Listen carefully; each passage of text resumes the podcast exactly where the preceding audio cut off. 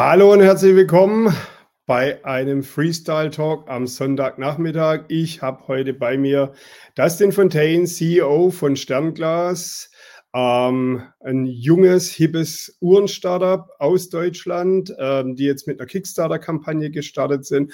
Und darüber wollen wir uns jetzt mal ein bisschen unterhalten. Ich werde jetzt den Dustin zu uns zuschalten.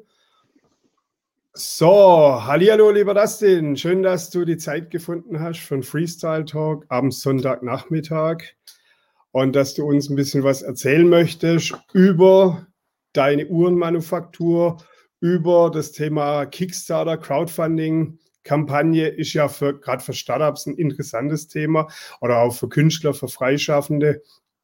Und äh, da wollen wir uns heute ein bisschen drüber unterhalten. Auch habt ihr eine spezielle Uhr da dafür glaube ich, entwickelt, soweit ich weiß. Da werden wir vielleicht auch was ins Bild noch reinheben können. Und sag doch zwei, drei Worte zu dir. Ja, ja, erstmal hallo, äh, ist Fontaine, mein Name. Markus, vielen Dank äh, für das Intro und vielen Dank, dass ich heute hier sprechen darf. Ähm, genau, mein Name ist Dustin Fontaine, ich bin äh, 31 Jahre alt, habe vor ähm, knapp viereinhalb Jahren Sternglas gegründet, ähm, eine Uhrenmarke zu gründen war mein großer Traum, äh, denn ich habe schon, ähm, als ich äh, in der Schule war, im Abi, mit 17 habe ich schon angefangen, bei so einer kleinen Uhrenmanufaktur zu jobben, ähm, also äh, Ablage gemacht und Uhren verpackt und so weiter. Und daraus ist dann im Prinzip diese Idee entstanden, warum gibt es solche schönen Designeruhren nicht in bezahlbar? Und irgendwie, ich wollte mich damals schon selbstständig machen mit irgendwas und habe dann gedacht, hey, wie wäre es denn mit Uhren? Äh, das Thema macht mir total Spaß und äh, begeistert mich total. Ja, und deswegen bin ich froh, dass ich dann äh, 2016 dann nach ja, vielen Jahren äh, Kampf und äh, Blut und Schweiß irgendwie dann doch geschafft habe, äh, das auf die Beine zu stellen. Und ähm, ja, seitdem ist ja ziemlich viel passiert und ja, freue mich genau, dass das, dass das so geklappt hat mit der Gründung. Naja, es, äh, es ist ja auch, äh, denke ich mir, jetzt äh, schwieriger, so ein Uhren-Startup zu gründen, als jetzt zum Beispiel irgendwas online zu machen. Du musst ja auch ganz andere Fähigkeiten mitbringen. Kommst du irgendwie aus, aus dem Uhrmacherbereich oder äh, was ist dein Background? Ähm, mein Background ist, ist primär, äh, also wie gesagt, ich habe bei dieser Uhrenfirma gearbeitet ähm, und da habe ich dann später auch die ganze die ganzen Web-Geschichten von denen gemacht, also Webseite, IT. Äh, das heißt, parallel zu dem, dass ich mit den Uhren äh, mich dafür interessiert habe, habe ich auch angefangen, ähm, ja, Webseiten nebenher zu bauen. Das heißt, eigentlich meine, eine meiner großen Kernkompetenzen ist eigentlich äh, Web und E-Commerce. Ähm, da habe ich dann auch einige Jahre äh, mein Studium mitfinanziert und so weiter und ähm, habe äh, auch noch BWL studiert. Äh, äh, als, als Randnotiz dann noch. Aber ich bin jetzt kein äh, gelernter Uhrmacher, aber ich denke immer, ähm, äh, das ist alles was, wo man ja Experten für mit reinholen kann. Also wir haben ganz viele Uhrmacher und Experten, Ingenieure, die uns beraten und wo wir dann halt ähm, ja das, das wichtige Wissen eben draus ziehen. Hm. Ja gut, es ist ja auch wichtig, also ich meine, die besten ähm, sind ja die Quereinsteiger oder die, die ihr Hobby zum Beruf machen. Also wenn du jetzt äh, ein Fable für Uhren hast und sagst, okay, ich möchte geile Uhren bauen, weil das mir einfach Spaß macht, dann hast du ja auch mehr Passion drin. Das ist ja zum Beispiel bei uns im Verlag, also ich komme nicht aus dem Verlagswesen, ich komme aus dem Vertrieb. Ursprünglich mal einen Beruf gelernt, dann äh, in, in Vertrieb gekommen und dann einen Verlag gegründet, auch so diesen, diesen äh, Side-Einstieg. Und ähm, es läuft bei uns sehr gut. Es ist auch äh, der Vorteil, dass wir das vielleicht nicht gelernt haben, sondern dass wir einfach die Passion da dafür haben, für diesen, für diesen Zweig. Und ähm, wie hat es dann bei dir begonnen? Du hast dann die erste Dis äh, Uhr designt und hast du die dann produzieren lassen oder hast du, wie, wie lief das dann ab? Ja, genau. Also ähm, erstmal, ich, ich, stimme dir absolut zu, man muss nicht unbedingt, äh, sage ich mal, Experte sein, um was äh, in dem Bereich zu machen, weil man kann das ja auch noch werden. Man wird ja über die Jahre auch zum Experten und man kann das nicht von Anfang an sein. Und, ähm, und oft ist eben auch dann, wenn man, sage ich mal, in so eine neue Branche eintaucht, eben ist man auch schnell betriebsblind. Wenn ich jetzt zum Beispiel Uhrmacher äh, gelernt hätte, hätte ich mich wahrscheinlich in vielen Sachen verheddert, in technischen Themen, wo ich gedacht hätte, okay, das, das muss ich aber liefern, das machen die anderen auch. Aber ich hätte es vielleicht nicht hinterfragt, äh, ist das wirklich notwendig oder brauchen wir das wirklich? Ne? Ähm, und ähm, genau, was, sag nochmal deine Frage, was, was war genau? Ja, also ähm, das Thema, ob das, ob das für dich äh, von Vorteil war, dass du einen Side-Einstieg hattest, dass du also gar nicht so ähm, aus dieser Branche eigentlich rauskommst? Ja, ja, genau. Ähm, das war sicherlich, also Vorteil und Nachteil zugleich. Natürlich äh, hat, hatte ich am Anfang extreme Schwierigkeiten, weil ich natürlich nicht genau äh, viele Sachen nicht hundertprozentig verstanden hatte. Ich wusste nicht, welche Lieferanten dahinter stehen wie man das eigentlich macht äh, und, und was eigentlich, sage ich mal, die beste äh, Lösung ist. Ja. Ähm, zum Beispiel äh, am Anfang, als wir angefangen haben, Automatikuhren zu bauen, ähm, ich wusste gar nicht, welches ist das beste Werk, was man jetzt nutzen kann.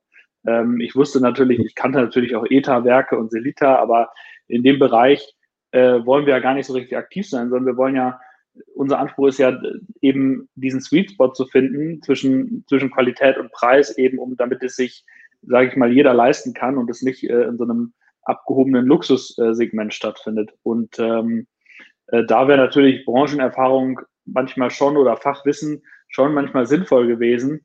Ähm, aber ähm, ebenso ist es auch gut, das vielleicht nicht zu haben, weil dann wäre man eben so in seinem Tunnel, in seiner Betriebsblindheit mhm. hin und hätte vielleicht bestimmte Sachen sich gar nicht getraut. Zum Beispiel hätten wir dann vielleicht gar keine Miota-Werke verwendet, weil ich gesagt hätte, okay, ich bin Uhrmacher und ich kann doch jetzt vielleicht nicht solche, sage ich mal, äh, günstigen Werke verbauen. Ähm, und ähm, das war sicherlich schon äh, ja, Vorteil und Nachteil zugleich auf jeden Fall.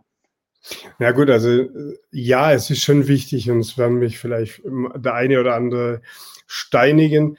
Ähm, aber prinzipiell, also für mich als Kunde ist ja auch nicht wichtig, was in der Uhr ist, sondern wie sie vom Design her ist. Sie muss mir ja gefallen. Also ich meine, sie muss die Zeit pünktlich anzeigen und sie muss funktionieren. Und ähm, ich denke, da ist ja auch das Thema mit dem Wachstum. Also ähm, Ihr habt ja, denke ich, auch zur Anfangszeit vielleicht waren die Uhren etwas günstiger und jetzt geht er in, in, in ein äh, weiteres Preissegment rein, einfach auch, äh, weil diese Erfahrung da ist, weil die Qualität da ist. Ähm, wie sehen Uhren bei euch aus? Sind es Chronographen, sind es klassische Uhren oder welches Design habt ihr da? Ähm, ja, genau. Also wir haben verschiedene äh, Designs. Äh, also wir haben auch einen Chronographen tatsächlich. Einen, äh, mit dem man natürlich dann auch äh, Zeit stoppen kann und äh, ja, längere 30 äh, Minuten kann man damit auch stoppen. Ähm, primär haben wir aber drei Zeigeruhren mit möglichst wenig Komplikationen ähm, und Automatik und Quarz gleichermaßen vertreten.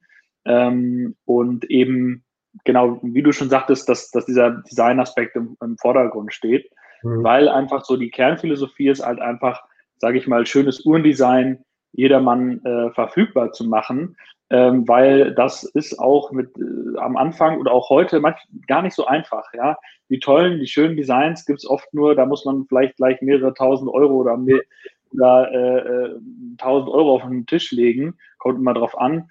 Und bei uns soll das eben schon ab 189 Euro möglich sein. Und deswegen ist die äh, günstigste Uhr 189 Euro, aber eben trotzdem gleichzeitig bei guter Qualität. Ja, also wir haben da so bestimmte Prinzipien, was Qualität angeht und die äh, wollen mhm. wir auch nicht unterschreiten. Ja. Mhm.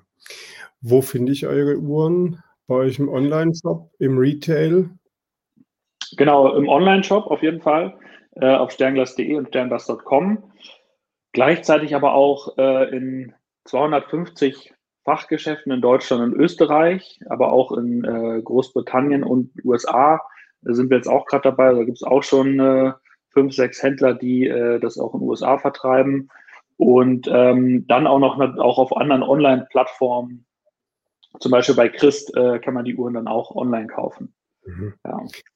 Wo siehst du für euch den größten Markt? US-Markt, oder Dachregion, europäischen Markt? Äh, auf jeden Fall die Dachregion, weil äh, diese ganze Marke und diese ganze Markenidee ist, ist eben sehr, sehr deutsch. Äh, die ist sehr, ähm, sage ich mal, auf den deutschen Markt ausgerichtet. Äh, auch dieses Gradlinige, wenn man sagt, wenn man sich andere Märkte anguckt, ähm, dann werden die Sachen, werden die Uhren auch viel ausgefallener. Äh, in den USA ist ja zum Beispiel auch sehr große und sehr mächtige Uhren. Das ist ja da ein Riesentrend, also richtige, richtige ja, Brecher am Handgelenk. Genau. ähm, genau, und deswegen, da ist das sicherlich Sternglas eher eine Nische, eine kleine Nische äh, für, für spezielle Interessen. Und in Deutschland, sage ich mal, greifen wir mit den Designs und der Markenidee eher so eine größere äh, Menge an Menschen auch ab. Ja. Hm. Ja, das ist ja als auch ein bisschen so mehr dieses Understatement. Also, ich meine, ich finde ja auch eine Rolex, so gerade eine Submariner, wo man ja nach außen eigentlich nicht sieht, dass es groß eine Rolex ist. Wer sich nicht auskennt, denkt, okay, das ist halt eine Tauchuhr am Handgelenk. Ähm, da ist halt die Dachregion schon eher dann auch ein bisschen zurückhaltender, da gebe ich dir vollkommen recht. Ähm, wie macht ihr das Design? Machst du das selber? Hast du einen Designer da dafür? Wer macht das bei euch? Ja, gute, genau, äh, gute Frage. Also am Anfang habe ich das noch äh, selbst gemacht. Mittlerweile mhm. sind wir ein Team aus äh, drei Leuten und äh, einer Designerin und einem Produktmanager und wir ja, schießen uns die Bälle zu ähm, und äh, entwickeln quasi gemeinsam diese Uhren und lassen uns gleichzeitig auch ganz viel beraten. Einmal von, vom Team, also alle werden mhm. bei Stern das auch mit eingebunden in die Produktentwicklung. Jeder kann äh, da Feedback geben zu Entwürfen. Jeder kann auch immer mal abstimmen, ja, welcher Entwurf einem besonders gut gefällt. Und gleichzeitig haben wir auch noch äh, versuchen wir auch noch die unsere Sternglasträger, unsere Kunden auch mit einzubinden. Wir haben eine mhm. große Facebook-Gruppe mit zweieinhalbtausend äh, aktiven, naja, aktiven vielleicht nicht, zweieinhalbtausend Nutzer. Ähm, und da machen wir auch immer kleine Umfragen. Zum Beispiel holen wir uns auch, äh, holen uns da Feedback zu Farben ein, äh, Feedback zu auch zu Entwürfen ähm, und versuchen das auch noch mit einzufließen und fließen zu lassen. Und wir machen auch viel noch ähm, dass wir Umfragen verschicken, was, was sich, sage ich mal, unsere, unsere Träger, unsere Kunden auch wünschen. Also genau. Na gut, also ich meine, klar, du merkst natürlich am Abverkauf, gerade wenn du einen eigenen Online-Shop hast, kannst schon auch ein bisschen verfolgen, was wird eher angeklickt, was wird weniger angeklickt. Aber so dieses auf den Kunden hören und äh, zu sagen, hey, was gefällt euch? Oder so auch mal eine Limited Edition, gerade im Uhrenbereich, vielleicht mal eine Limited Edition rauspacken, wo so ein bisschen die Key Facts aus verschiedenen äh, Designs zusammenfließen. Ist ja, äh, denke ich, auch ganz eine spannende Sache. Da äh, kommen wir ja nachher noch bei der Kickstarter-Kampagne, denke ich, noch mit drauf. Ähm, was war für dich als Gründer am Anfang so das absolute äh, Schwierigste, was du über, überwinden musstest? Ich jetzt als, als Kunde oder als äh, Gründer? Als Gründer. Ach, als Gründer, äh, ja genau, als Gründer. Ähm, also ganz viel war bei mir, jeder hat ja seine eigenen Themen. Bei mir war es ganz viel Perfektionismus. Also ich habe ganz viel gegen, als ich am Anfang angefangen habe, Uhren äh, selber zu designen, ich habe mir dafür extra Illustrator beigebracht, ich habe mir dafür extra Grafikprogramme äh, beigebracht und mich äh, extrem viel informiert. Und äh, da war das Große, dass ich halt äh, einen extremen Perfektionismus habe. Mhm. und ähm, ja, den, der mir in meinem Weg stand. Also ich habe immer, äh, ich war immer nie zufrieden. Und irgendwann habe ich dann verstanden, dass, äh, dass es das halt einfach Zeit braucht. Also dass das halt äh, Jahre dauert, bis man jetzt zum Beispiel, wo, wo wir heute sind als, als Team, mhm.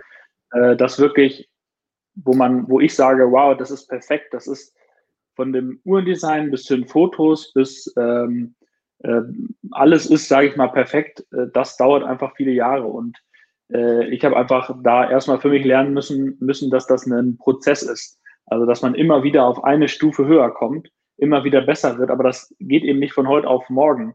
So wie wenn man ins äh, Fitnessstudio geht und hofft, dass man äh, am nächsten Tag äh, durchtrainiert äh, äh, schon ist, sondern das dauert eben auch äh, Monate, Jahre. Ne? Und das, das war mein größtes Thema. Und dann natürlich musste ich unglaublich viele äh, ähm, ja, Grenzen in meinem äh, Kopf überwinden. Man, man hat plötzlich Geldsummen, äh, die man irgendwie verschiebt. Man hat äh, also und äh, wo man auch erstmal persönlich überhaupt äh, reifen muss, damit man sich das überhaupt traut. Ne? Also äh, ein Jahr später hantiert man dann vielleicht schon mit ganz anderen Summen, aber ähm, das ist auf jeden Fall, da muss man, da muss man erstmal sehr viel für sich wachsen. Und das hört auch nicht auf. Also es gibt immer wieder neue Themen, an denen man auch wachsen muss.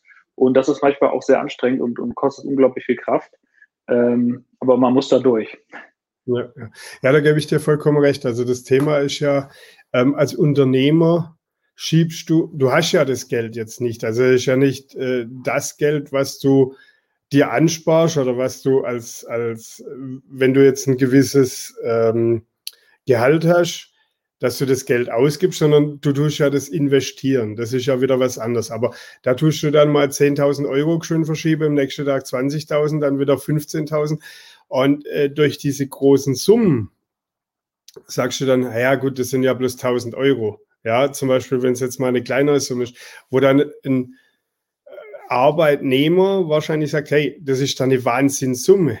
Aber es ist halt einfach durch diese Gewohnheit, muss ich dir ganz beipflichten, äh, sind es dann halt andere, andere Summen, wo du dann halt einfach, ja, es ist halt einfach so, es sind 1000 Euro oder sind 10.000 oder 5000, aber die schiebst du halt als Unternehmer täglich hin und her.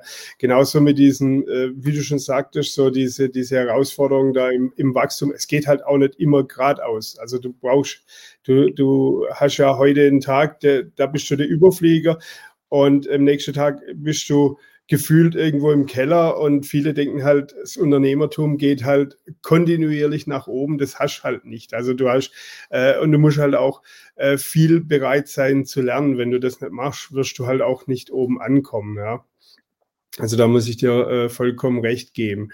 Ähm, ich habe noch ein, ähm, sorry, wenn ich unterbreche, ich habe noch ein gutes Beispiel dafür.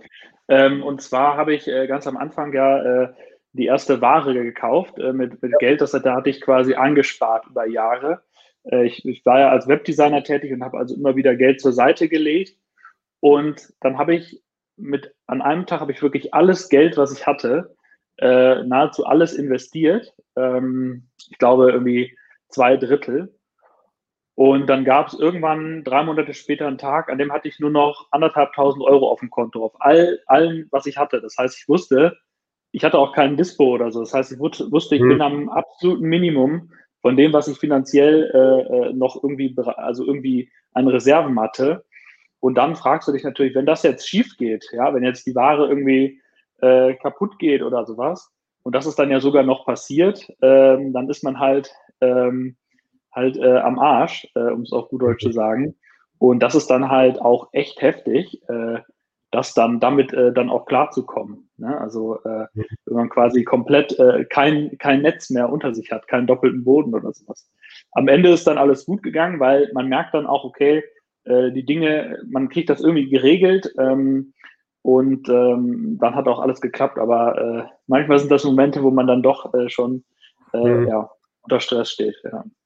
Ja, aber das ist das ja dieses unternehmerische ja. Wachstum, was, also wo du halt auch selber als Unternehmer bereit sein musst, ähm, zu wachsen. Äh, das ist ja das, wo, wo viele irgendwo falsch oder vielleicht am Anfang nicht sehen ähm, und wo viele große Trainer oder so auch äh, immer kommunizieren, du musst, musst mit den Aufgaben wachsen. Also da kommt was Neues. Dann ist ja auch das Thema, ähm, wenn du allein anfängst ähm, mit deinem Unternehmen, dann ist es was anderes, wie wenn du heute der erste Mitarbeiter einstellst. Dann fängt nämlich das Problem an Mitarbeiterführung. Wie führe ich den Mitarbeiter? Wie baue ich dann auch vielleicht ein Team auf? Wie baue ich ein Sales-Team auf? Das sind ja alles Herausforderungen, die, die dann äh, irgendwo immer anstehen. Ähm, wo sitzt ihr? Sitzt in Deutschland, in Hamburg, glaube ich, gell? Genau, in Hamburg, ja. Ähm, äh, Gibt es in Hamburg so äh, eine große Uhrenszene? Also ja, gute Frage. Ähm, also ich sag mal, von, von Enthusiasten, von Uhrenträgern äh, sicherlich schon. Ähm, also äh, und da ist aber natürlich das Thema, dass sich das halt oft äh, viel im Luxusbereich abspielt. Ne? Also diese Uhrenenthusiasten, die sind ja vor allen Dingen interessiert an eben, äh, wie du gerade schon gesagt hast, an Rolex-Uhren, an Luxusuhren. Ähm, und die gibt es die gibt's sicherlich in Hamburg. Äh, für die sind wir aber, sage ich mal, nur begrenzt auch interessant als Marke. Ähm, ähm, und ansonsten gibt es Hamburg, äh, ich glaube, ihr sitzt in, in Pforzheim, ne? das ist ja die genau. Uhrenstadt eigentlich. Die, Uhren, genau. die, Goldstadt. Ja, genau. auf jeden Fall die Goldstadt. Ja. Also Hamburg ist sicherlich keine Uhrenstadt, was man aber sagen muss, äh, dass hier in Hamburg auch äh, Casio und auch die Swatch Group, die haben hier ihre Service Center das heißt, es ist, äh, ist hier tatsächlich schon auch Uhrenindustrie äh, da. Also hier wird äh, viel Reparatur gemacht. Hier sitzen viele Uhrmacher oder, oder Uhrenhandelsbetriebe auch. Aber ich glaube, das ist nicht äh, vergleichbar jetzt mit Pforzheim oder so, wo ja noch eine wirklich eine, eine sage ich mal, eine, eine richtige, ja, alteingesessene Industrie noch ist. Also Hamburg ist keine, keine Uhrenstadt in dem klassischen mhm. Sinne. Ja, wobei halt Pforzheim äh, nur noch im Hochpreissegment ähm, irgendwo eine Rolle spielt, ja, mit Chopin und so. Ähm, ansonsten so diese, diese mittel- oder niederpreisige Uhren sind hier komplett verschwunden. Also da ist auch die, die komplette Schmuckindustrie war da im Umbruch. Also in, in, äh, Ende der 90er, Anfang der 2000er war da ein Riesenumbruch. Ähm, also das ist auch nicht mehr so, wie es ja früher war, also in der 80er Jahre, 90er, 70er, ähm, war es halt so, da war die Goldstadt Pforzheim Schmuckuhren war groß. Ich meine, wenn du heute äh, Uhren produzieren lassen möchtest, ja, da gibt es äh, noch viele Firmen, wo du halt praktisch dann deine Uhr oder dein Gehäuse produzieren lassen kannst. Ja, das schon, aber rein jetzt Uhrenhersteller gibt es da auch nicht mehr groß. Ähm, Sehr schade, ja. Ja, es ist halt so im Wandel. Ähm, jetzt mal eine Frage zu euren Uhren. Habt ihr ähm, nur für die Männerwelt, für die Frauen oder wer, wer kauft bei euch die Uhren? Ja, genau. Also äh, auch eine gute Frage. Äh, eigentlich äh, primär Männer. Also es ist schon mhm. eher auf Männer ausgelegt. Ganz am Anfang war mal zumindest bei mir die Idee, dass es mehr so ein bisschen ins Unisex äh, geht. Also dass es halt Männer und Frauen gleichzeitig anspricht. Da haben wir aber ganz schlechte Erfahrungen gemacht. Äh, man muss sich schon klar positionieren. Mhm. Und wir haben auch äh, ein bisschen, wir haben auch Frauen, äh, Damenuhren, Frauenuhren. Ähm, und ja, vielleicht äh, kommen wir da ja noch äh, ein bisschen weiter, dass wir da auch noch mehr äh, Anklang finden in der, in der Damenwelt. Ähm, manchmal kaufen auch Frauen, ich sag mal so fünf bis zehn Prozent der Kunden, Kundinnen, der Kunden sind dann eben Frauen. Mhm. Also ich glaube, das ist auch so ein Thema für Männer, ist so die Technik, das Design, so die, äh, das ist so ein bisschen auch vielleicht ein Sammlerstück, auch wenn du jetzt zum Beispiel, also ich habe jetzt zum Beispiel auch keine Uhr dran, ich sammle aber Uhren, ja. Ich habe auch eine, eine größere Auswahl an Uhren, weil sie mir einfach gefallen, weil ich sie einfach schön finde, auch gerade Chronographen und so von den verschiedenen Herstellern. Ich finde es einfach schön. Auch die Technik, wie sie funktionieren. Ähm, dagegen am Handgelenk finde ich es jetzt nicht ganz so so gut. Ähm, ähm, es ist auch, glaube ich, ein bisschen so die, die Dings, dass viele Frauen mittlerweile auch Männeruhren oder größere Uhren tragen. Also das ist ja nicht mehr so, dass, dass es die kleine Uhr ist. Oder wie siehst du das? Ja, auf jeden Fall. Man sieht ganz klar, dass der Trend dahin geht, äh, dass eben ja auch größere Uhren gekauft werden von Frauen. Äh, was ich auch beobachte, ist, dass Frauen genauso Uhren sammeln. Es ist noch eine kleine, mhm. eine kleine Menge an Frauen, aber äh, äh, da da, da gibt es sicherlich auch immer mehr und das finde ich auch cool, ähm, äh, dass, dass da auch eben das Interesse auch immer größer wird. Ja. Hm. Jetzt gehen wir mal über. Ihr habt jetzt eine Kickstarter-Kampagne gestartet. Ich genau. werde mal den Link mit rein einfügen. So. Wer Interesse hat, kann da mal vorbeischauen auf eurer Kickstarter-Kampagne. Erzähl doch mal ein bisschen was, was für eine Uhr es da gibt und ähm, warum ihr euch für eine Kickstarter-Kampagne überhaupt entschlossen habt. Ja, genau. Also äh, das ist auf jeden Fall eine sehr spannende, zwei sehr spannende Fragen. Zur ersten Frage, was ist das eigentlich für eine Uhr, die wir da haben? Ähm, wir haben ja angefangen, 2018, 2018 angefangen, auch Automatikuhren zu produzieren. Ähm, und äh, das ist sehr, auf jeden Fall sehr gut angekommen. Und diese Automatikuhren, also da ist halt äh, was, was vielleicht man auch so normalerweise nicht so weiß, aber äh, Automatikuhren sind ja auf jeden Fall äh, dicker, sage ich mal, als, als Quarzuhren. Also äh, ja. nicht so schön flach, sondern halt eher mächtiger ne? ähm, in der Höhe. Und ähm, wir haben dann immer wieder das Feedback bekommen, tolle Uhr, aber äh, ist mir ein bisschen zu dick, ist mir ein bisschen zu, zu klobig. Und äh, wir haben uns dann gefragt, okay, wir haben aber nur eine bestimmte Anzahl an Uhrwerken zur Verfügung, die wir nutzen können. Und davon sind die wenigsten halt wirklich flach. Also es gibt ja wirklich richtig extrem flache Automatikuhren. Aber die sind dann eben auch sehr teuer, weil diese Technik äh, für, von Automatikwerken, die eben so super flach zu machen, das ist eben auch extrem teuer, äh, das zu produzieren. Kann man sich so ein bisschen vorstellen wie mit so einem hochgezüchteten Ferrari. Ähm, der ist auch, da ist, steckt ja riesige Ingenieurskunst drin, aber ist eben auch sehr teuer, äh, sowas dann herzustellen, äh, während ein normaler äh, äh Dieselmotor mit 200 PS kein Problem ist. Und wir haben dann halt gemerkt, okay, äh, äh, viele Kunden wünschen sich eine flache Automatikuhr und äh, haben dann geguckt, wie können wir das realisieren. Das haben wir schon so vor anderthalb Jahren begonnen, weil eben diese Automatikuhren, die sehr flach sind, eben sonst sehr teuer sind. Und mhm. so ist dann diese Idee zu dieser Kampagne entstanden. Wir haben dann diese Uhr entwickelt, ähm, haben dann ein, ein Jota-Uhrwerk genommen, äh, das eben schon von, von Natur aus sehr flach ist und haben mhm. dann äh, ja mit den Ingenieuren, mit den Produktionsingenieuren und mit den Uhrmachern dran gearbeitet, dass wir es eben maximal flach bekommen. Also auch von der Optik an der Seite, dass wir da äh, haben wir so optische Effekte eingebaut, dass die besonders flach ist. Ich kann sie leider nicht zeigen, äh, denn alle Uhren sind bei äh, Fotografen oder Content Creatern gerade unterwegs äh, in der Welt. Äh, deswegen habe ich tatsächlich selber gar keine, gar keine da gerade. Uns würde ich es gerne zeigen. Und ähm, ja, dann haben wir uns also überlegt, ähm, dann haben wir also parallel auch immer wieder die Frage gehört, ja, wann gibt es denn mal wieder ein Crowdfunding, wo man mitmachen kann? Mhm. Und wann gibt es denn mal wieder so eine Kickstarter-Kampagne?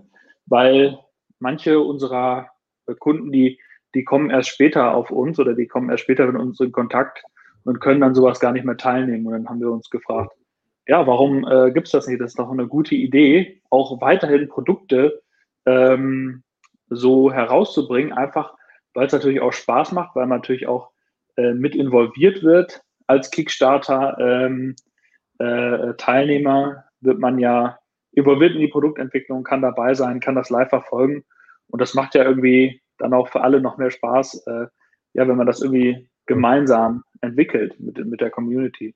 Und das ist so die Idee, warum wir dann auch nochmal Kickstarter gemacht haben. Hm. Ja gut, ich meine, es ist ja auch äh, sofort eine Response. Das ist ja ähnlich wie wenn du eine Umfrage machst. Das ist ja auch, wird es von den Usern oder wird es von den Kunden angenommen. Ähm, vielleicht kriegst du auch gerade über solche Plattformen, gehe ich mal davon aus, neue Kunden, die vielleicht vorher gar nicht äh, euch auf dem Schirm hatten, die sagen, okay, ich gucke mal, was es da gibt. Ich meine, ähm, momentan ist ja die Zeit sowieso ein bisschen anders. Also äh, durch das ganze Corona, äh, normal sind ja auch viele Künstler äh, oder Kunstprojekte, die sowieso da drin sind, äh, die irgendwo ähm, laufen oder so oder, oder auch im Uhrenbereich, im Schmuckbereich habe ich ja schon viele äh, Kampagnen gesehen. Ich denke, es ist vielleicht für euch auch interessant, da neue Kunden zu generieren oder? Ohne Frage, auf jeden Fall. Also, ähm, dass man über die Plattform eben auch nochmal neue Kunden gewinnt. Also, das hat, sage ich mal, ganz viele positive Marketing-Effekte eben auch, dass ähm, auf Kickstarter nochmal ein ganz anderes Storytelling auch möglich ist. Man hat ja da eine ganz viel Platz, irgendwie seine Idee wirklich, äh, sage ich mal, in, in, Worte zu fassen, in Bilder zu fassen, in Grafiken zu fassen. Mhm. Und da hat äh, äh, das, äh, das Sternglas-Team einfach unglaubliche äh, tolle Arbeit geleistet, da eine wirklich hochinformative ähm, Seite zu bauen, ähm, wo, wo man sich wirklich ja intensiv über das Produkt informieren kann und wo man auch wirklich richtig tolle Infos, total toll aufgearbeitet ähm, irgendwie sich äh, ja, einholen kann. Das macht auch einfach super viel Spaß, das anzugucken. Das ist auch einfach nochmal ein, ein großer Vorteil. Mhm. Ähm, ja, ich denke auch, dass es als, als Hersteller oder also es ist ja auch, äh, also ich kann es halt sagen, als, als äh, bei uns mit dem Magazin ist so, wenn du irgendwo bist und du siehst halt, wie, die, wie die Leute dann ein Magazin in die Hand nehmen. Ist ja, ich denke, das ist bei dir so mit den Uhren, wenn du siehst, wie sich jemand freut, wenn er die Uhr hat, wenn er, wenn er, äh, ist ja auch was ganz Besonderes. Und das ist ja dann auch wirklich so die Kommunikation mit dem Kunde, was ja viele Unternehmen auch irgendwo verloren haben, beziehungsweise was halt früher nicht war. Da hat ein Unternehmen halt ein Produkt gebaut. Heute ich meine, bei der Kickstarter-Kampagne, du bist ja auch da das Gesicht ähm, nach vorne, du bist greifbar ein paar Unternehmen hatten das in den 70er, 80er schon, gerade mit dem Herrn Kaiser, die Hamburg-Mannheimer, die es damals gab, die ja heute irgendwie in einen Großkonzern mit eingeflossen ist oder der Name gewechselt hat. Aber äh, so dieses Gesicht, ich glaube, dass das auch wichtig ist für einen Kunde, dass man sieht, ähm, so dieses, dieses äh, Gesicht für ein Unternehmen, dieses Personal Branding von einem Unternehmen, das sieht man ja auch bei Großkonzernen, dass jetzt so die CEOs ein bisschen anfangen, ähm, nach außen zu gehen, die Social Medias zu nutzen, ähm, das Gesicht des Unternehmens zu werden. Ja, oder wie, wie siehst Absolut. du das? Ja, das sehe ich auch als ganz wichtigen Punkt. Ich habe mich da auch erst so ein bisschen, äh, so ein bisschen gegen gewehrt, weil ich gar nicht so im Rampenlicht da stehen wollte. Ähm, aber ich habe dann halt immer wieder gemerkt, wie, äh, wie gut das der Marke äh, tut und äh, wie wichtig das ist für ein Unternehmen, äh, dass man, sage ich mal, jemanden da hat, äh, äh, der, der dafür steht mit seinem Namen, wie jetzt wie so ein bisschen bei Klaus Hipp. Mhm. Äh, daher kennt man das ja auch, ähm, genau. der das auch mal gemacht hat.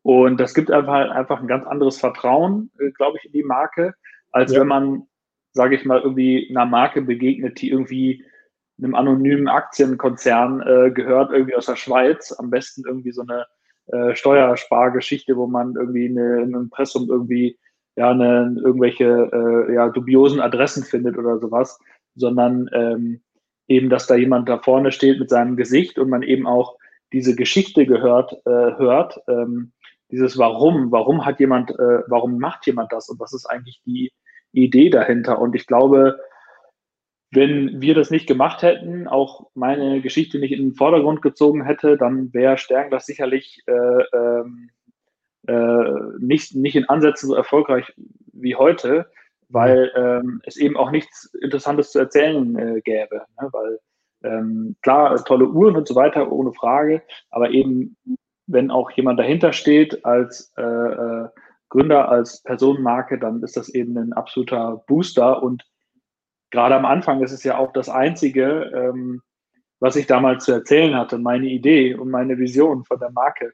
Sonst äh, gab es ja am Anfang nur die Uhr und hätte ich meine Geschichte nicht gehabt, man hätte äh, gar keine, äh, gar nichts zu erzählen gehabt. Von daher kann ich das auch nur jedem äh, Gründer raten, äh, das zu nutzen. Das ist einfach ein Riesenasset. Hm. Jetzt hast du vorhin angesprochen, du hast das Ganze selbst finanziert. Das heißt, da ist auch kein Investor mit involviert, gehe ich mal davon aus. Nee, genau. Also ich habe das alles äh, selbst finanziert habe äh, ja das Startgeld habe ich angespart dann äh, über die über die Jahre. Also genau. Und das Wachstum dann über Bootstrapping gemacht, denke ich. Genau, ja. Ähm, Immer wieder das investiert, was man hatte und genau. Wird es auch keinen Investor geben oder wirst du irgendwann sagen, ich habe jetzt einen gewissen Punkt erreicht, wo ich sage, ich muss einen Investor mit reinnehmen, um eine gewisse Größe zu erreichen? Oder also ich meine, man kann natürlich klar nie sagen, ähm, ich kann zum Beispiel heute sagen, nee, es wird nie passieren, was in zwei, drei Jahren ist oder in einem Jahr ist dann vielleicht was anderes, aber so aus dem Gefühl raus, wird es mal einen Investor geben? Ähm, ja, genau, erstmal auch, äh, das wäre auch meine Antwort gewesen, sag niemals nie. Äh, ich habe auch mal gesagt, wir werden nie in den Fachhandel gehen. Äh, das habe ich dann auch äh, wieder zurückgezogen. Man kann sich total irren mit Dingen, weil man irgendwie falsche Vorstellungen davon hat. Äh, bisher hat sich jetzt da noch nichts ergeben. Ich mhm. habe das auch nicht äh, irgendwie konkret äh, in Planung. Ähm, aber es kann sicherlich der Moment kommen, äh, an dem das vielleicht auch mal Sinn macht, äh, sowas zu machen. Ähm, und ähm, ja, dann muss natürlich so eine Konstellation dann irgendwie auch stimmen. Aber so irgendwie äh, in Planung ist das nicht. Nee. Mhm. Ähm, jetzt hast du auch vorhin angesprochen, dass ähm, bei Influencern und so, habt ihr die Uhren gerade, ähm, arbeitet ihr viel über diesen Weg? Ich meine, du hast gesagt, ihr habt selber zweieinhalbtausend Facebook-Fans, ich denke, ihr macht Instagram und so. Ähm, welches Medium nutzt ihr am meisten und äh, wie erfolgreich oder wie würdest du es bewerten, dass ihr mit Influencern und Social Media Marketer zusammenarbeitet? Hm. Ähm, also was, was vor allen Dingen wichtig ist bei uns bei der Arbeit mit Influencern, ist äh, deswegen, wir nennen das auch gar nicht so starke Influencer, sondern eher Content Creator, mhm. ähm, weil wir das vor allen Dingen, sage ich mal, äh, ja, kleinere Fotografen nutzen, um die Uhr äh, ähm, ja, fotografisch zu inszenieren, mal einen anderen Blick, äh, dass man, dass jemand mal einen anderen Blick, sage ich mal, fotografisch auf die Uhr wirft mhm. und dass wir irgendwie ab, ja, Fotos bekommen, die wirklich ja realistisch die Uhr zeigen. Das ist eigentlich so der, die Kernidee, was, warum wir das, warum wir mit Influencern arbeiten. Ähm, und eben auch mit, äh, mit Bloggern. Äh, das ist dann nochmal was anderes. Da haben wir dann so, so ein paar Uhren-Blogs, äh, mit denen wir äh, dann immer mal arbeiten, die dann wirklich nochmal in die Tiefe gehen und die Uhr vielleicht nochmal auf einem anderen Level dann irgendwie beschreiben und äh, irgendwie erklären, äh, um einfach eben auch eine andere, ein anderes Angebot zu machen. Das sage ich mal eine externe Quelle, die das Produkt irgendwie zeigt oder beschreibt. Das ist so mhm. die, die Primäridee. Ja. ja, ich denke, es macht auch in der heutigen, oder es ist für viele auch heute interessant, so gerade die ganzen Social Medias zu nutzen, das Internet zu nutzen. Ähm, sonst wären wahrscheinlich auch viele Projekte gar nicht entstanden. Ja. Ähm, was macht ihr mehr? Statischen Content, also Bilder ähm, auf euren äh, Social Medias oder dann auch Bewegt-Content? Ähm, primär, primär Fotos, also weil Videos sind natürlich immer noch mal äh, Uhren ähm, sind halt gar nicht so leicht zu fotografieren. Da sich das ja alles im Makrobereich äh, abspielt, braucht man mhm. halt dafür manchmal auch spezielle Objektive. Es ist halt alles äh, komplizierter. Zudem spiegelt eine Uhr viel und ähm, dadurch muss man auch ja viel daran arbeiten, dass es irgendwie spiegelfrei alles abläuft. Deswegen haben wir äh, primär Fotocontent. Ähm, und äh, Videos sind aber auch toll, aber wie gesagt, sind nochmal eben komplizierter zu produzieren. Aber Videos gibt es natürlich auch. Und ich freue mich immer, wenn wir da, äh, wenn wir da irgendwie was haben, weil das einfach nochmal so eine ganz andere Dynamik äh, bringt, als irgendwie ein Foto, als nur ein Foto zu haben. Ja. Wie wird sich eure, euer Produktportfolio die nächsten Jahre verändern? Gibt es schon eine Planung? Wird es mehr äh, Chronographen geben? Wird es äh, gerade vielleicht auch so, so klassisches äh, Design, wo vielleicht so am, am 19, äh, an den 20er Jahren, 30er Jahren angelegt ist? Wo, wo siehst du dich da? Und ähm, auch von der Entwicklung her, ähm, mein, man sollte sich nicht äh, verzetteln irgendwo in zu vielen verschiedenen äh, Uhren, sondern ein paar feste Designs und die vielleicht in Nuancen noch ausbauen? Oder wo siehst du dich da?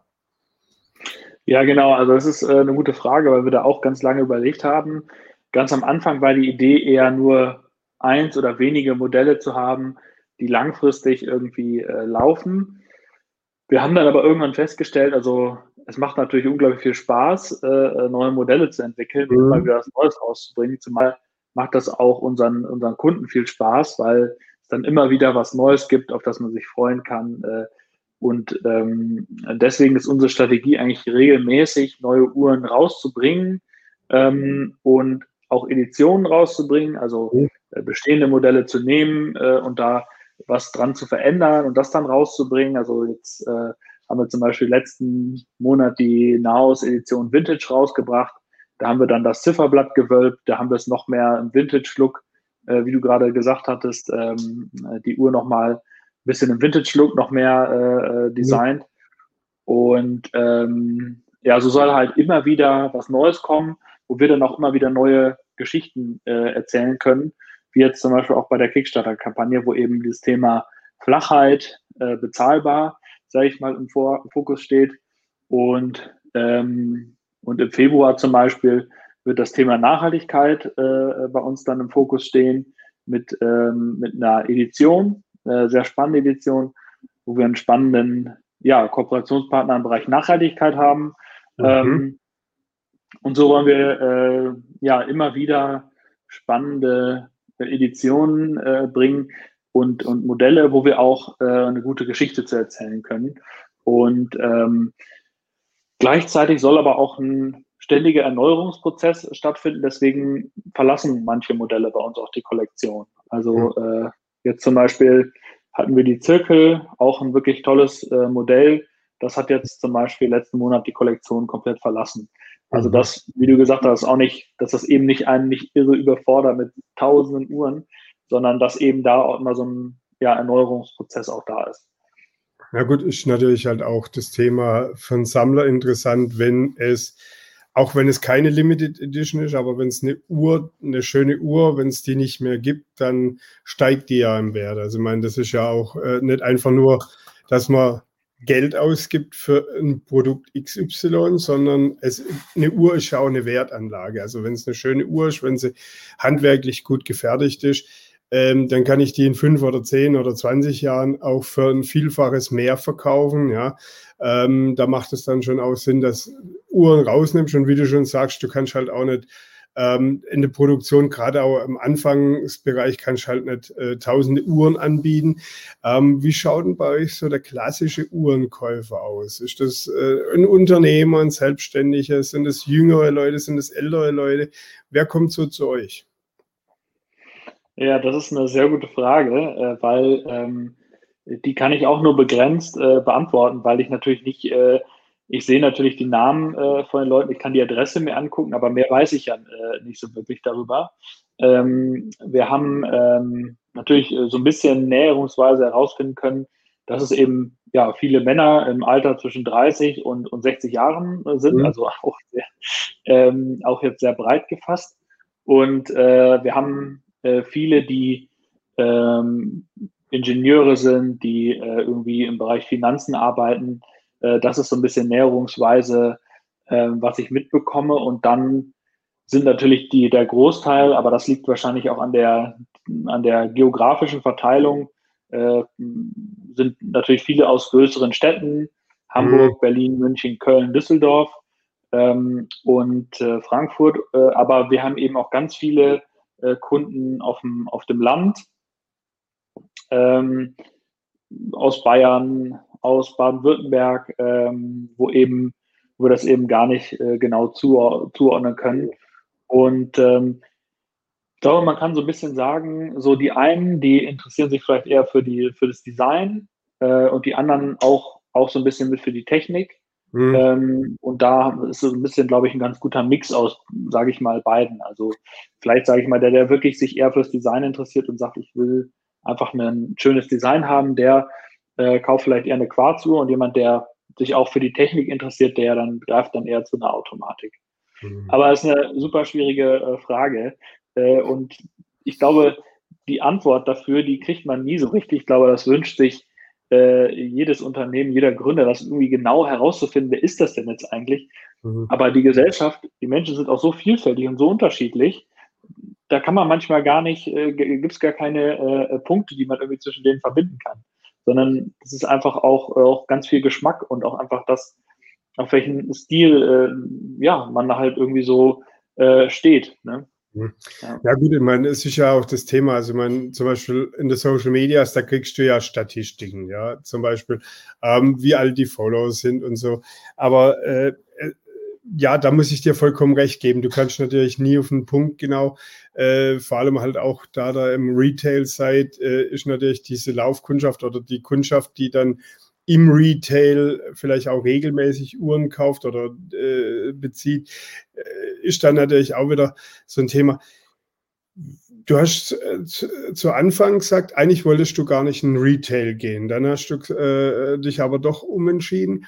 Wie hat sich das Retail-Geschäft gegenüber dem Online-Geschäft entwickelt? Ich meine, momentan, wir haben jetzt wieder einen Lockdown. Ähm, verschiedene Länder haben natürlich unterschiedliche, ähm, unterschiedliche Öffnungen momentan. Manche Länder haben offen.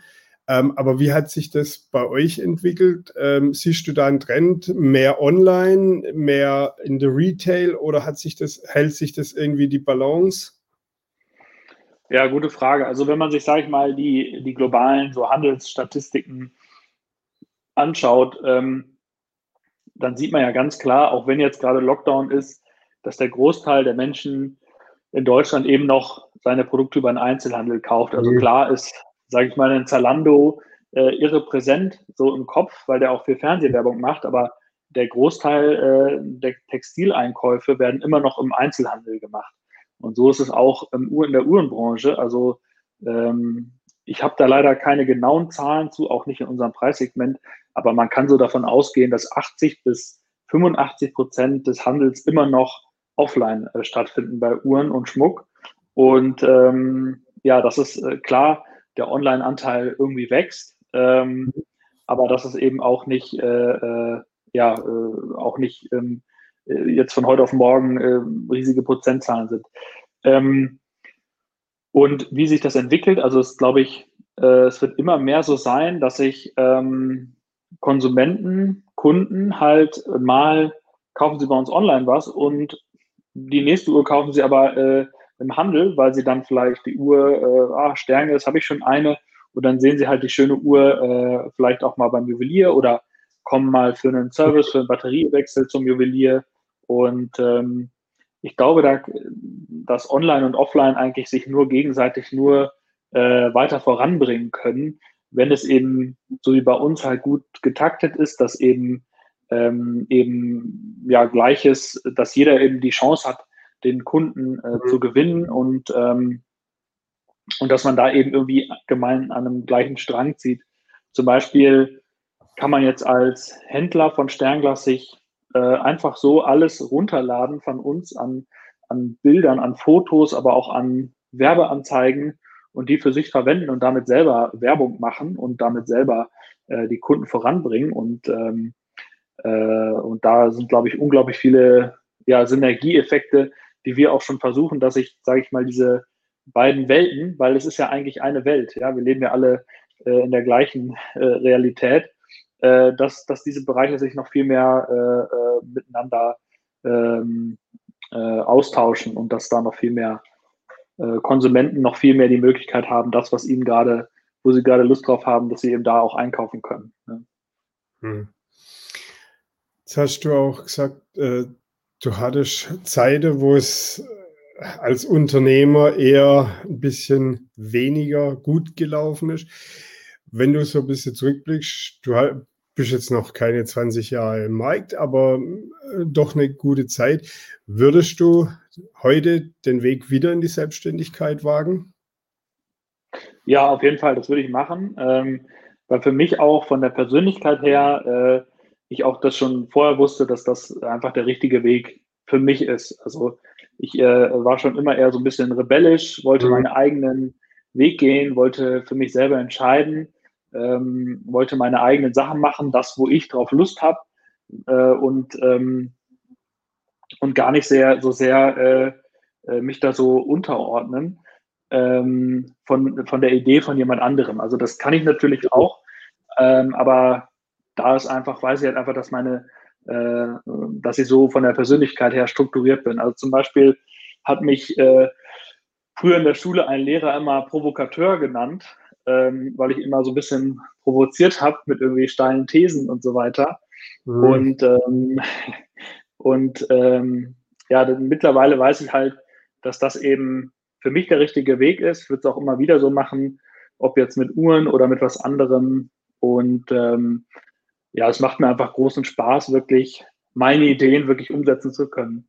Dafür entwickelt man dann auch eine ganz andere Energie, als wenn man jetzt was machen muss, wo man vielleicht nicht so äh, Lust drauf hat oder nicht so hintersteht. Da weiß ich einfach bei, bei mir persönlich, dass, dass, dass mir das äh, viel mehr liegt. Hm.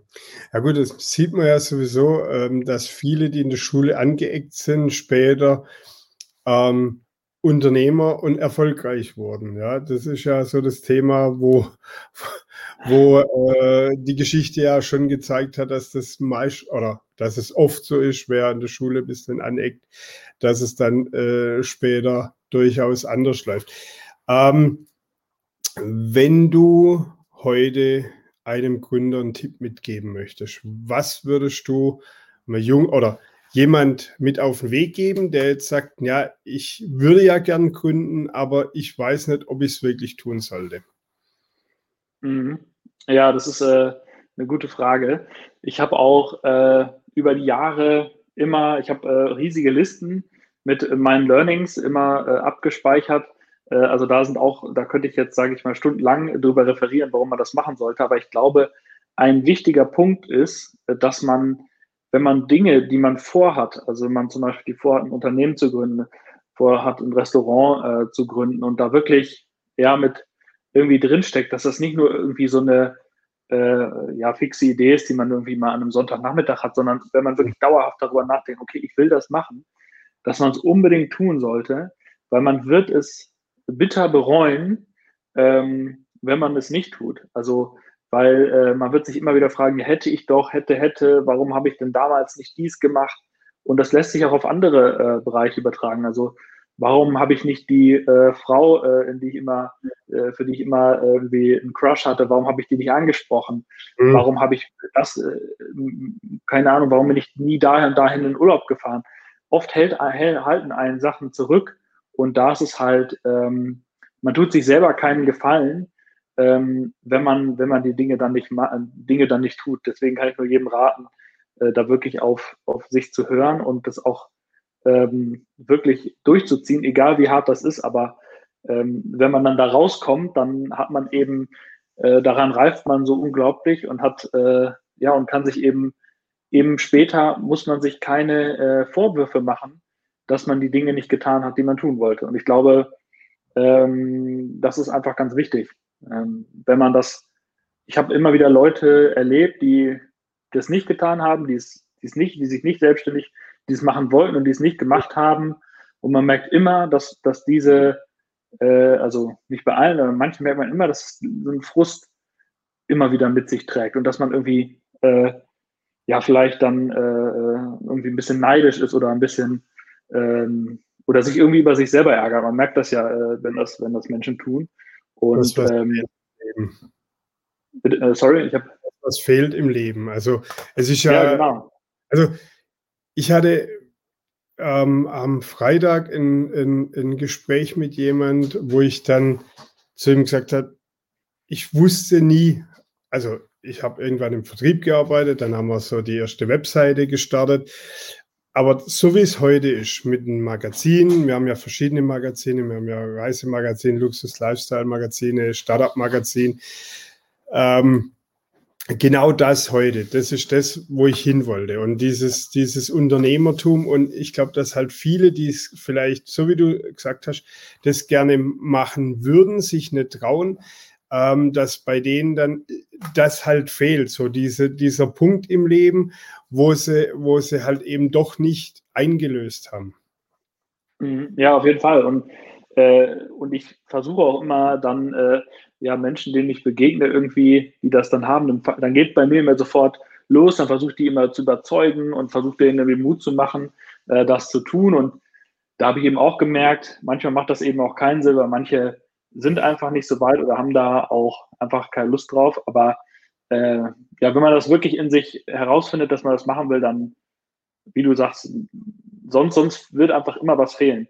Und ich habe auch noch einen wichtigen Punkt. Ähm, als ich, also meine eigene Erfahrung war, dass ich, äh, nachdem ich, ähm, oh, jetzt haben wir nur noch vier Minuten, ne, dann ist der Stream Nein, vorbei.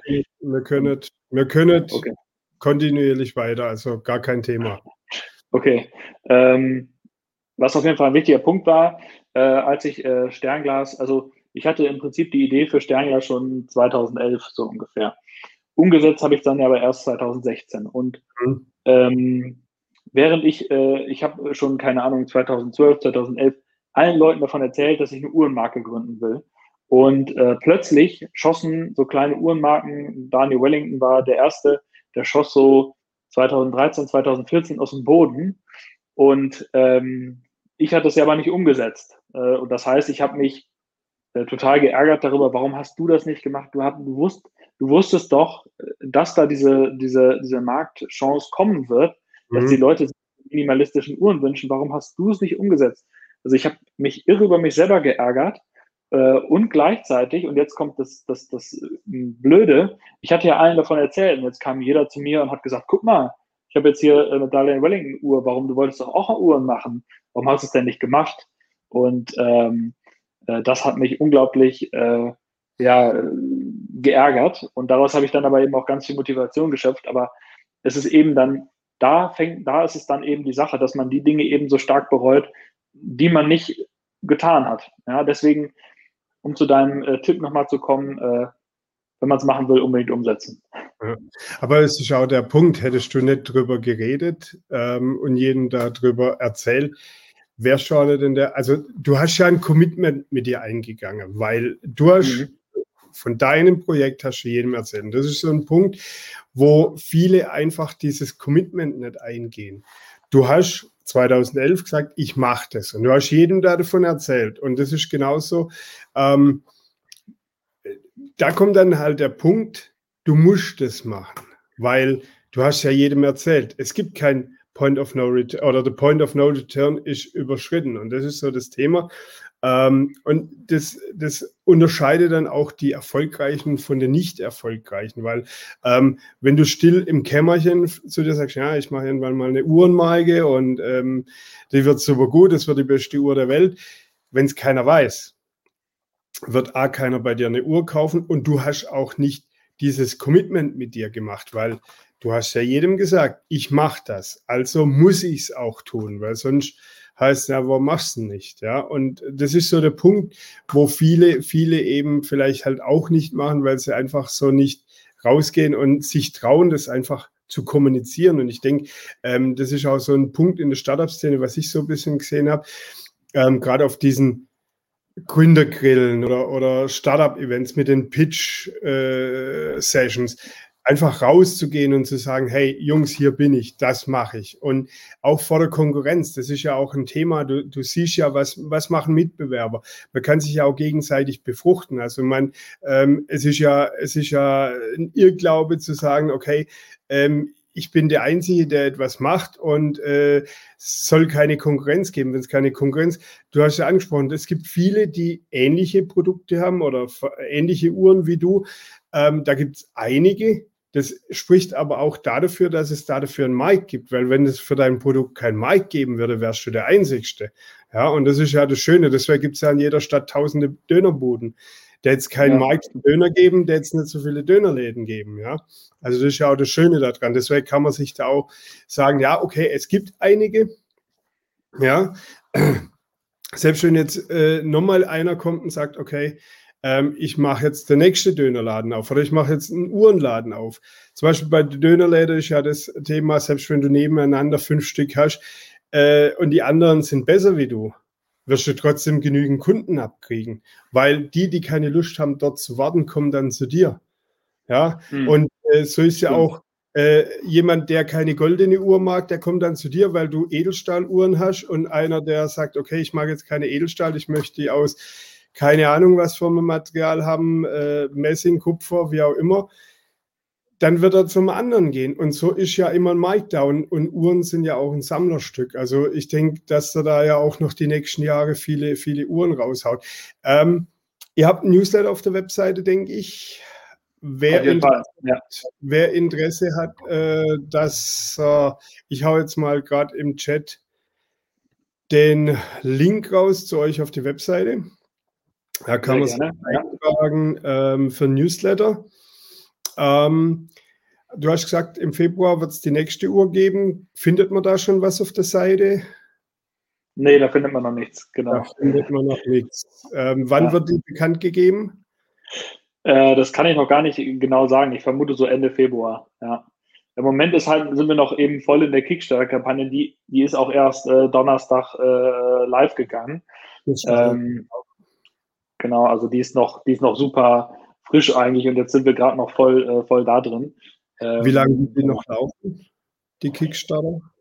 Die läuft noch, ich glaube, 19 Tage. Ich glaube, okay. 19 Tage müsste die noch laufen, ja, genau. Ja.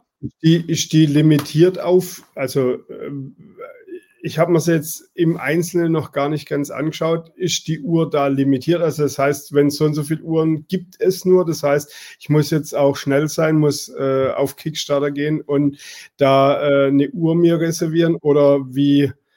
Ähm, ja, genau. Also die, ja, ja, also die sind limitiert, ähm, die Ange, das Angebot.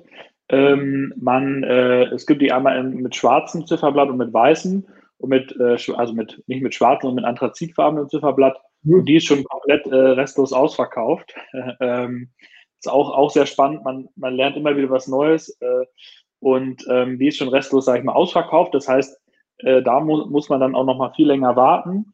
Ähm, und äh, es gibt aber auch, also Uhr mit weißem Zifferblatt, gibt es auch eine begrenzte Anzahl. Das heißt, wenn man das machen will, also man kriegt auch einen ganz besonderen äh, besonders günstigen Preis. Also man kriegt 100 Euro Rabatt zum, zum UVP. Ähm, zahlt nur 299 Euro und das ist natürlich auch was, äh, wenn man die Uhr haben möchte, dann sollte man da auf jeden Fall äh, zuschlagen, äh, noch in der Kampagne. Ja. Jetzt hast du gesagt, schwarzes Zifferblatt, weißes Zifferblatt. Ähm, gibt es eine Uhr, die ihr rausgebracht habt, wo dich ähm, sehr positiv überrascht hat, wo du gesagt hast, ich habe zwar gehofft, dass die gut läuft, aber dass sie so gut gelaufen ist, hat mich jetzt selber überrascht? Ja, genau. Also das ist, das ist äh, immer wieder spannend.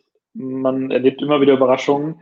Äh, und das letzte, vor einem, knapp einem Jahr war das die Hamburg. Also die Uhr, das Uhrenmodell heißt Hamburg. Okay. Äh, das ist so ein bisschen so, die Idee sind da so äh, Marine-Chronometer, Marine-Instrumente, nautische Instrumente aus, aus Schiffen und sowas, so ein bisschen die Optik äh, da so ein bisschen sich inspirieren zu lassen und die ist also wirklich äh, echt durch die Decke gegangen.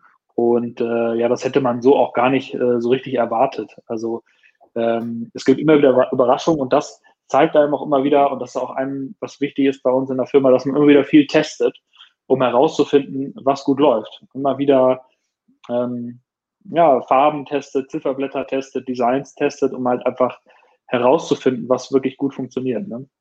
Hm. Ja. So, dann bedanke ich mich bei dir für den. Ich mich auch, Markus. Vielen Dank.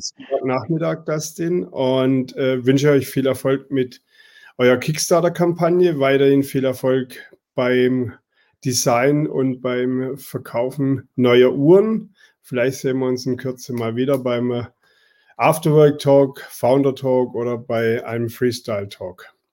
Ja, sehr gerne. Und ich äh, bedanke mich auch, dass ich äh, ein bisschen was erzählen durfte und dass ihr mir da die Bühne gegeben habt. Vielen Dank dafür. Ich wünsche euch da draußen alles Gute, noch einen schönen Sonntag und wir sehen uns beim nächsten Talk. Ciao. Ciao, alles Gute.